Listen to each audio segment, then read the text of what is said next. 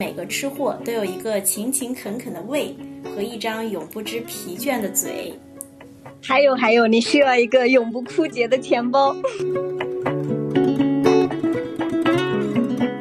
古代过节是一种氛围，但是现在过节好像就是一种形式。现在的端午节，它只剩下吃吃吃的文化呢，其他的过节方式去哪了？Hello，大家好，我是小镯子，俺也一样，月更节目又来了。大家好，我是飞米，我们很棒，没有断更呢。想为自己和镯子鼓个掌。嗯，不断更是我们对大家的一种陪伴，虽然陪的次数少了一点吧，但是一个月一次，雷打不动。我们聊我们看的书、看的剧、想的事儿，还穿插一些日常的互动。你可以说是我们的纯闲聊，也是一对闺蜜玩闹的一个记录。啊，我感觉我们这个开头为我们节目定了一些基调啊，月更，哎，然后是陪伴。嗯，那好了，嗯。嗯，我们今天的话题这个影子啊，其实是跟吃有关。哎，吃货朋友们一定很开心。这期节目吃怎么又是吃呢？对，上期刚刚聊过吃冰激凌，哎，雪糕刺客也把它抨击了一番。这期还是跟吃有关，因为这期呢，就是说有一个节日快到了嘛啊，我们这个天气呢就渐渐热了起来，然后夏天的这个花样，尤其是吃的花样就比较多。你比如说，我们刚刚跟这个雪糕哎混了个脸熟，然后端午的粽子呢就粉墨登场了。然后呢，我觉得我就像是那种在吃的领域啊，像是拥有很多后宫可以翻牌子的那种王者，就嘴巴都忙不过来了。哎，不是有那句话吗？就是每个吃货都有一个勤勤恳恳的胃和一张永不知疲倦的嘴。还有还有，你需要一个永不枯竭的钱包。啊，对对对对，钱包最重要。然后那个说到吃啊，我这个手边就有一个刚刚蒸好的那个粽子，好巧，我今天也吃了粽子。嗯，我吃了蛋黄肉粽的，你吃了啥馅？我啊，我其实是喜欢那种就是干干净净、不谙尘世，一看就能看到底，就是没有馅儿的 咸水粽。没有馅儿，然后你你要怎么吃呢？那不是没有味道？干吃啊，干啃啊。啊，我我可能理解不了，因为我们一直都是吃那种有馅儿的，就我会喜欢那种有点内涵、深知江湖、需要你探寻一下才有惊喜的那种粽子。比如我今天跟你说，我吃了，不是今天吧？上周吃了一个元气陶陶的水晶粽，嗯，第一口有一点怪，然后第二口你觉得有点清香，还有那种小龙虾粽子，就是你细品会有不同的几层味道。哦，我知道了，就是从中呢，我们可以看到对这个粽子的选择，我跟这个飞米不一样。那其实，在这个对人的选择上，好像那确实是也不一样。你你可能喜欢那种有点内涵，要一层一层，然后有不同的那种像开盲盒感觉的那种，喜欢跟这样的人在一起。那我呢，就喜欢比较干净简单，然后呢，一看就是。没有太多弯弯绕绕的人，我觉得这跟这样人在一起比较舒服。嗯，通过选 粽子可以看出我们选人的不同啊。好了，我们聊回粽子。粽子呢，其实是端午节的一个 C 位，就是在吃的方面很凸显它的位置。然后周边这个陪衬的，其实还会有一些，比如说咸鸭蛋呀或绿豆糕。嗯，然后就像每年公司发的这个节礼，基本上都是这几样的组合。哎，那我突然其实会想一个问题：为什么现在的端午节它只剩下吃吃吃的文化呢？其他的过节方式去哪了？你别说，这个也是我想到问题。咱俩不是上期说了吗？就突然对端午节想到一个有有意思的点。然后你想的点就是这个，就是吃吃吃，是吧？我也是。对。你就是在那边有一天我在那刷那个呃淘宝，都是在就是刷“端午”两个字，你输进去。无论是送礼还是自己要过这个节的仪式，都是围绕着吃。然后我突然之间就会有一种视觉疲劳，我就觉得，哎，怎么过一个节好像只剩下吃了呢？端午节其实是中国古代在节日里排的位置很靠前的一个节日，它是在春节之后的第二大特别重要的节日。按理说，这么重要的节日是一个在古代是多元化呈现的一个模式，就是古代人他很讲究氛围感嘛。你不可能说一个氛围我只一放在一个吃的这么一个维度上，肯定是多角度的去展现这个过节的方式。但是我就不明白为什么现在好像就精简成只有吃一个维度，就好像古代过节是一种氛围，但是现在过节好像就是一种形式。那哦，当然我们并不是说这个吃货的快乐不重要，但是现在为什么我们现在就是碰到不同的节日，你去看，无论是京东啊，还是淘宝呀，还是其他购物平台。你好像他首推的全部都是吃这么一个必选选项。对，嗯，还能不能有其他的方式过端午节呢？这一期的做旧时光，咱们就来聊一聊我们看过的书里面那些除了吃还可以好好过一下这个端午节的方式。首先呢，我们先讲一个小时候爸爸妈妈经常会说的那个感人的故事，就是端午节是为了纪念屈原。然后这个故事呢是这样的，就是话说屈原投江之后，老百姓呢就生怕他的遗体被鱼虾吃掉，于是呢就会包粽子把它扔进江里，然后就是来吧，来吃我吧，不要吃屈原。那这个呢就是民间粽子的来历。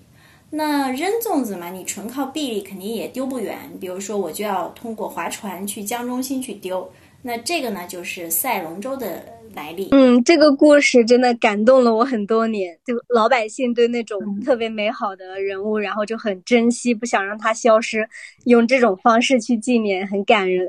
就感觉是老百姓都是非常纯良的老百姓，对美好的事物就非常的那种喜欢和珍惜。你说的特别对，但是哎，但是来了，就是感动是感动，真实是真实，因为就是那个姜绍元。他这个学者啊，是二十世纪中国民俗学界五大核心领袖人物之一。他在《武林进度略》中找到这么一段话，就是划船直奔下游，烧祭品，然后把酒倒进江里搞仪式，诅咒一切灾难、瘟疫、妖孽，煞是热闹。然后进度结束后，人和船就没有那么张扬了，不张旗，不打鼓。总之呢，就是我们现在热的一个词儿，就是不是显眼包吧，就这个意思。所以呢，你看，根据《武林进度略》的记载，投江的是屈原，这个是不假的啊。但是你看粽子啦、龙舟啊，其实就跟他没有关系了。所有的这一切，真的只是个故事，就是民间的一种附会而已。对，而且根据你说的这个地方，它倒入倒入江里的不是粽子，是酒，酒才是那个仪式的 C 位。哎，你还别说，就是。嗯，在民间的创作还是挺有趣的啊。你看那个在《武林进度略》里面，然后讲的是酒和赛龙舟嘛，对吧？他不是说了吗？进度那就是赛龙舟，然后酒和驱邪，你想想这个组合，你能想到什么？啊？我会想到那个《白蛇传》里面有一个经典的片段，就是雄黄酒让白素贞现身，然后把许仙吓得三魂丢了两魄。对对对，所以我觉得有时候真的是老百姓的智慧，确实要要伸出大拇指啊！你看他就是那种两两，感觉就像两两词汇一组合，他就能够想到非常经典的片段。不过啊，说到雄黄酒，就是电视剧《新白娘子传奇》里那个雄黄酒制作的有点儿简单。因为在那个电视剧里，他那一段是这么展现的：，就是许仙啊，他在药铺里碰到了捕头郝大哥，然后郝大哥呢就说啊，你这个端午喝酒一定要加点雄黄。然后呢，许仙就随手把那个药材铺子里的雄黄呢一个粉质的东西啊，就加到酒里去，摇晃了摇晃，就说啊，雄黄酒做成了。其实没有那么简单。雄黄酒做它是有讲究的，你要在太阳下面进行晒，有的甚至要从农历的五月初一一直晒到五月初五，就是连着晒五天这样子，这样制作出来的雄黄酒才是端午节的标配饮品。然后呢，其实当然了，也是为了表达老百姓就是想要驱邪避灾的美好心愿。对，端午节其实它这个时间是五嗯夏天，然后会有很多蚊虫类的，所以就是这个节日其实更多是一个驱邪避灾的一个这样的一个含义。所以就现在还有一些保存，比如说门口会挂艾草啊，制作一些香囊驱毒虫之类的，保佑小孩子的平安，就是这样一个文化内涵。对，哎，你刚刚提到那个艾草，然后。哎，说到草，然后这个时候我们又要讲一个故事喽，就是《隋唐佳话》中要讲一个才子和公主的故事。啊。当然了，这个《隋唐佳话》中涉及才子跟公主的这个故事里的这个草啊，并非是艾草。好，我们故事开始讲了。你知不知道那个大诗人谢灵运，就是那个诗仙李白都要把他当做人生导师。然后李白每次遇到事业不顺的时候，就要去想到他，就要想到谢灵运。啊，然后甚至因为这个出身方面，李白不是出身不是那么高贵嘛，然后他每次都幻想，哎呀，我要是谢灵运就好了，就那个谢灵运，你知道吗？嗯，知道知道，就是他会经常在那边，比如说爬一个什么山，还会想到脚着谢公鸡这样子的东西。对对对，哎，就是你他有什么故事呢？和草有啥关系？对，就是谢灵运这个人呢，他本来长了一脸这个漂亮的大胡子。但是谢灵运不是后面仕途不顺嘛？啊，这个我们就不展开讲了啊。涉及政治，咱就不展开讲了。然后他呢被杀前，他就看着这一脸漂亮的大胡子，心想：嗯，这么漂亮大胡子，以以后跟他一起葬身在地底下，觉得亏得慌。然后他就咔嚓咔嚓把这个大胡子呢剪下来，然后施舍给了维摩诘神像去用。他觉得胡子应该跟神像在一起。永恒嘛，然后因为这个谢灵运名气当时就已经很大，所以他的这把胡子就自然就成为了维摩诘像所在寺中的一宝，大家都知道这件事儿了，就广为人知。那后来呢，到了唐中宗的时候呢，唐中宗的女儿安乐公主，她呢就非常想在五月五日斗草的这个活动中斗草，就呃。斗就是那个斗鸡的斗啊，斗草的这个活动中取得胜利，拔得头筹。然后他就想，什么草比较坚韧呢？他突然这哎，这个公主也挺聪明的啊。她突然突发奇想，想到了哎，我要用谢灵运的胡子把它假装成草。于是他就派人去寺中取来胡子试用了一下，用起来，嗯，果然比一般的草结实很多。那这个时候他又想。我有这个想法，会不会别人也会打这个胡子的主意呢？然后他又派人把庙中的呃把那个寺中的胡子啊一根不剩，全部都剪了下来，就全部都已经消灭掉，就只有他这个地方相当于可以冒充这个草，然后拔得头筹嘛。天哪，罪过罪过！写过《池塘生春草》那个千古名句的谢灵运那一把好胡子，如果要是。我在想，流传到今天，应该也会成为天下名物。然后端午节，我们还可以去看一看，说不定还能写出和三千烦恼丝齐名的赛过美人宫那样的佳句，对不对？嗯，对。但是却因为一个公主要在斗百草中取胜的好强的想法，就一根不存在了。不过你说他这个真的是突发奇想，为什么他一定要用谢灵运的胡子呢？其他人的胡子用不了吗？好胜心让他想到名人的胡子更坚硬。哎，看来才子和公主并非总是缠绵悱恻、爱而不得，像那个罗马假日那种，还有这种榨干你最后价值的人和工具人的关系。哎，你你这个总结真的是啊，可以。但但是你要想想，能够榨干人家人的这个价值，那人家是公主对吧？她的地位比较高。不过你干的这个点呀，跟这个。跟我想表达故事的主 K 好像不太一样，不是爱情怎么怎么样，不是说这个故事是爱情故事还是工具人。我讲这个故事的重点不是人物关系，重点是哎，公主斗草那个日期五月五日啊！啊，你真的是一大段故事，你和我说重点是日期。我们小时候写作文，时间地点不都是为后面的人物事件做辅助的吗？哎，大家不知道，卓子平时和我发微信，有时候他会推荐一本书，然后就抠出一个点发一段话。关键是这个点并不是关键线上的点，他发现的一些东西就很细微、很特别，他抠出来聊，然后搞得我很怀疑，我跟他看的是不是不是同一本书？就刚刚上面说这么多重点，难道不是人物关系，不是公主吗？为什么是日期？对 对对，这然后我我但是你说了之后，我又看了一下，哎，确实是五月五日斗草，端午节原来还会斗草 啊！对，然后每次碰到这个我也挺尴尬的，就是我觉得我发了一段，我觉得这不是很很很好的一个点吗？就是可以佐证，比如说佐证咱们的一个论点，或者是可以从中挖出一个新的论点，我觉得这个很好呀。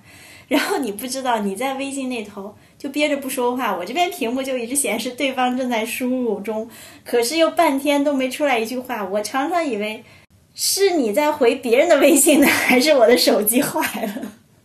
我就不知道说啥啊！你说的那个点我根本没有关注过，然后我就只能先打个宝字，然后手指停在手机键盘上，绞尽脑汁的想这个点在哪呢？我再回看一下。好吧，好吧，我原来知道了，是我在为难你。嗯，那我们就说回刚刚，就是你你你这个在评价谢灵运胡子的这个故事啊。那五月五日刚刚说这个日期对吧？就证明斗草呢其实是端午节的习俗之一。其实这个不光是刚刚在那个《隋唐佳话》里面有体现，其实曹雪芹在他自己写的《红楼梦》历书中也描写过斗草这个场景，就是香菱啊和几个丫头各采了一些花草，斗草取乐。呃，这个说我有观音柳，那个说我有罗汉松，然后豆官说啊我有姐妹花，然后香菱呢就很机智的回答说我有夫妻会。啊，当然了，这个《红楼梦》里面出现的这些草，并不是像那个安乐公主一样说谁坚硬谁赢，因为它并不是纯粹的为了比这个结实，它其实这个曹雪芹呢，都是写这些东西都是为了暗含每个丫头最终的命运嘛，所以在这儿我们也就不不再继续展开了。哎，这个时候我突然有个问题啊，纯问题，如果我现在和你来个斗草，你你要说你有什么草？嗯，我想出满天星，因为我觉得它的干花和鲜花一样的美，和什么花草在一起都很搭，同时和什么花草也都能比一比。你呢？大家看到了吧？这个就是菲米，然后他总是在细节中看到美的东西，他的眼睛特别的漂亮，他的眼睛能看到一切美丽的东西。你看他想到的是满天星，干花和鲜花一样美，哎，他又特别爱用“美”这个词儿。所以你们要是见过菲米，你会觉得真的是她的眼睛是最漂亮的，永远闪烁着那种美丽的光。她天哪，夸的我要飘了。对，她吸收着外界看到这个世界的美，然后呢，转而告诉你，通过眼睛告诉你这个世界有多美。我就不一样了，我肯定不会想到那么浪漫的话。我我有狗尾巴草。啥狗尾巴草？嗯，因为。斗草嘛，安乐公主说了，谁最结实谁谁赢。你看，我就觉得狗尾巴草是我所有见过草里面应该是最结实的了吧。所以美不美的对我来说不重要，结实最重要，对吧？嗯，你们知道，这就是镯子，揪问题，解决问题。对，我是打直球的。嗯，我记得啊，就是那个八六版电视剧《红楼梦》里面，斗草这个画面特别可爱。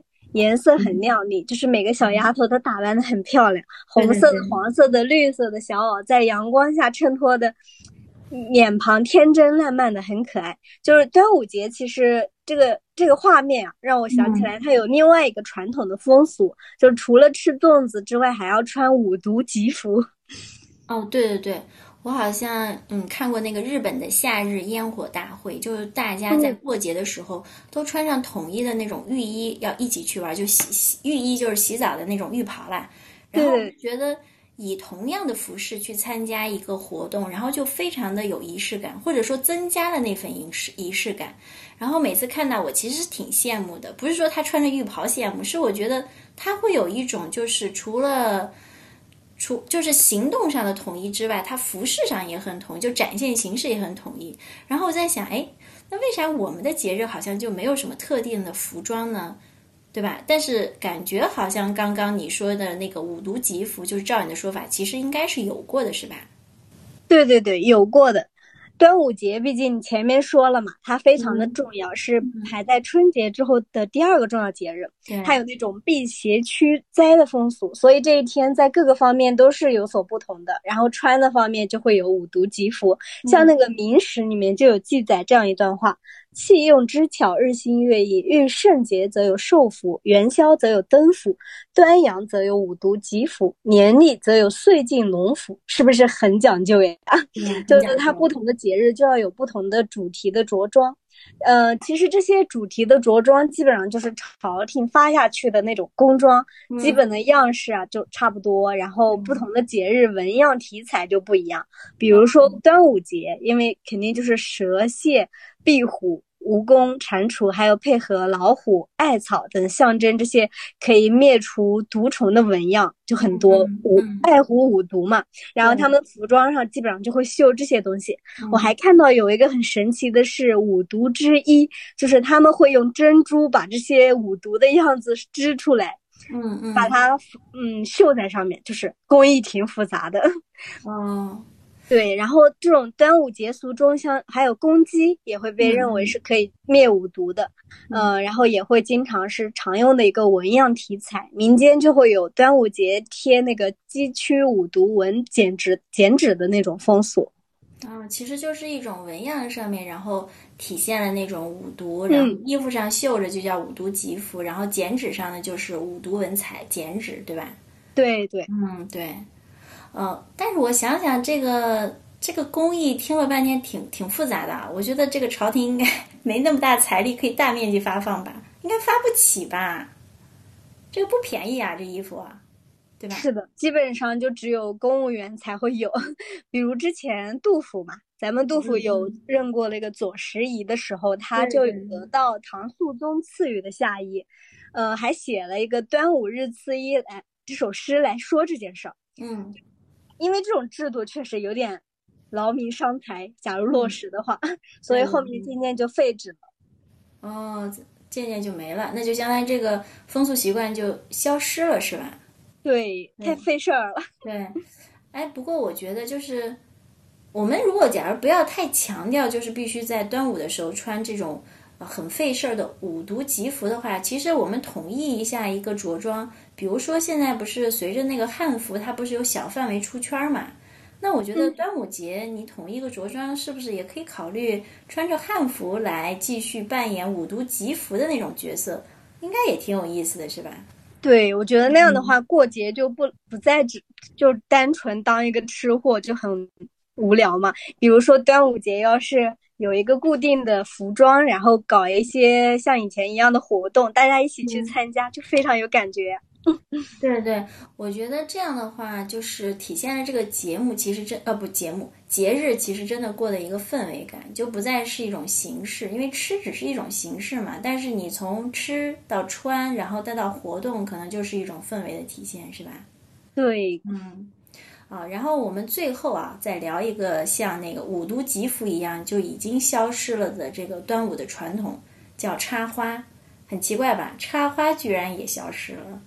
插花是哎，就现在你看，刚刚那个飞米说的，我们现在可能都在门门上挂呃挂那个艾草啊菖蒲，但是却没有人在说，好像家家户户都要插花了。其实呢，在那个《繁盛录》中有这样一段记载，就是五月初一日，城内外家家供养都插菖蒲、石榴、蜀葵花、栀子花之类。然后还有一句是：“虽小家无花瓶者，用小坛也插一瓶花供养。盖乡土风俗如此。寻常无花供养，却不相效。唯重午不可无花供养。重午就是指那个端午啊，端午日人前供养。所以就是相当于什么？就是你看。”你如果家里面没有花瓶，你用小坛子也要插花，就相当于大家都要努力的去完成这么一个插花的一个行为。那确实证明端午节插花在那个时候是一个传统。对对，我之前看吴钩老师，就是研究宋朝文明的一个很著名的学者，他在他一本书叫《看得见的大宋文明》里面写到，呃，端午节这一天，杭州人家家户户都要插花，以致花农一早就能卖一万贯的花钱。为什么能赚这么多？因为当时钱塘有百万人家，一家买一百钱花就能有这么多钱了。嗯，就侧面也说明当时杭州人他插花过节的风俗是十分盛行的，很美好啊。以前我看一些日本的电影，然后他们不是经常会有插花嘛，都发展出花道这种。但是你看中国，就是花道是从我们这边传到日本的，但是我们现在这种雅致的风俗反而消失了。然后，呃，吴钩老师在书里面后面也介绍了这种消失的原因。嗯，他他是引用了台湾一个学者黄永川先生的研究。他说，在元代插花艺术就转入沉滞期了，种花卖花之事大不如前，赏心悦事的花市也因花卉生产的停止，种花式的爵士爵士而渐靠成制。嗯嗯，主要是因为从草原来的征服者不上风雅、社会粗鄙所致。然后明代中后期其实是有复兴这个插花的艺术，但是明太祖朱元璋他的立国精神就是反对游牧赏玩为准对，为特征嘛，就是再也没有那种官民共享花式的盛举了。是的。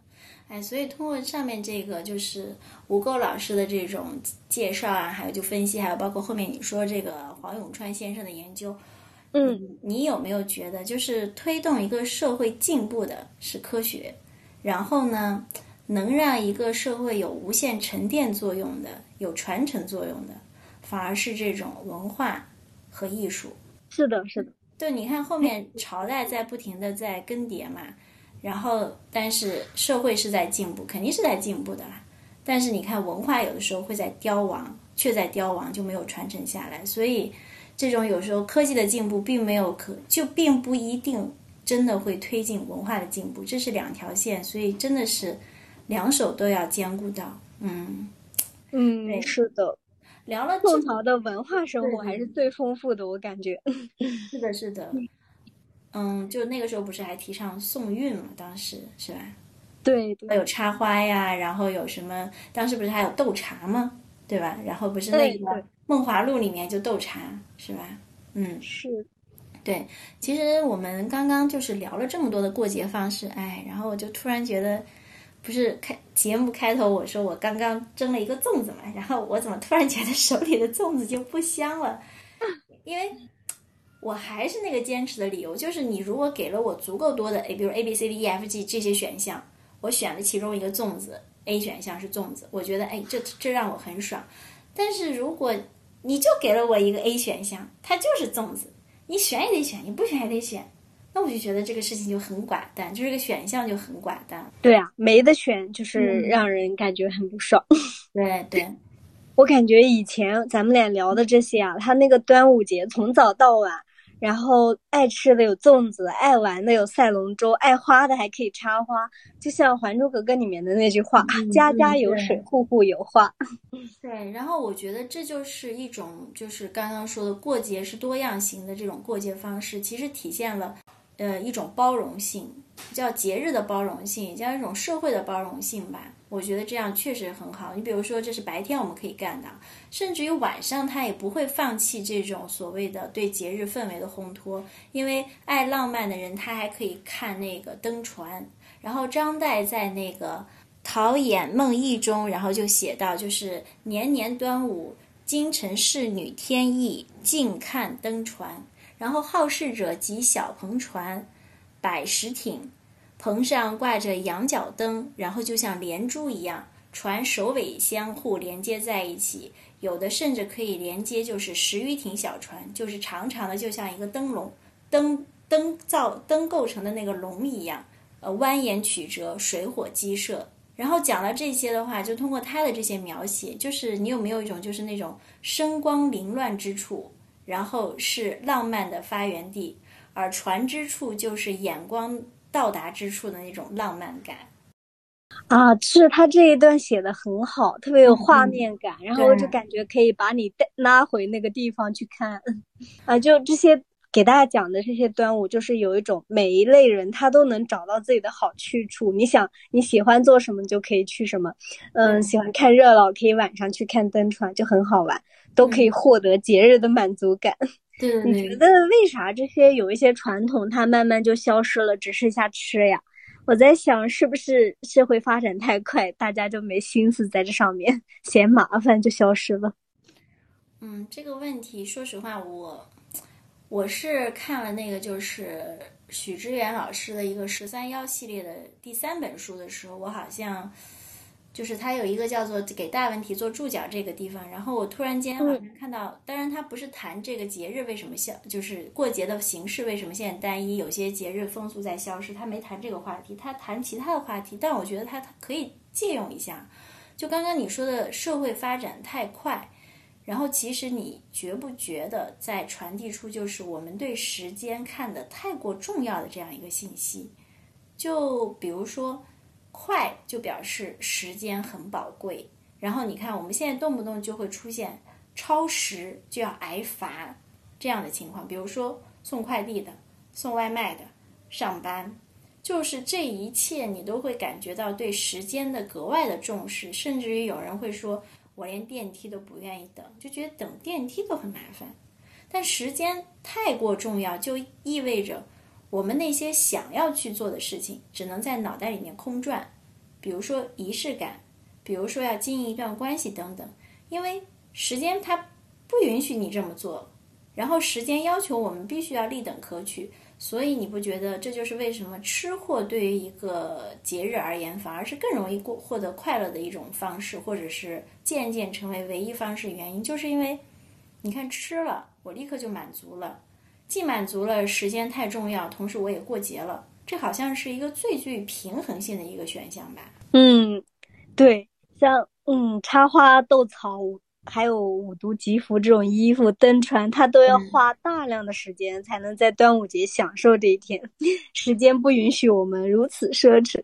比如说，你你说做个五毒吉服，那么费功夫，然后刺绣、选花样，就为了今天穿一天，性价比就很低，对吧？还有比如说斗草，你你不可能说那个坚坚结实的草就手边立等可取，你要去找啊，你要去比较啊。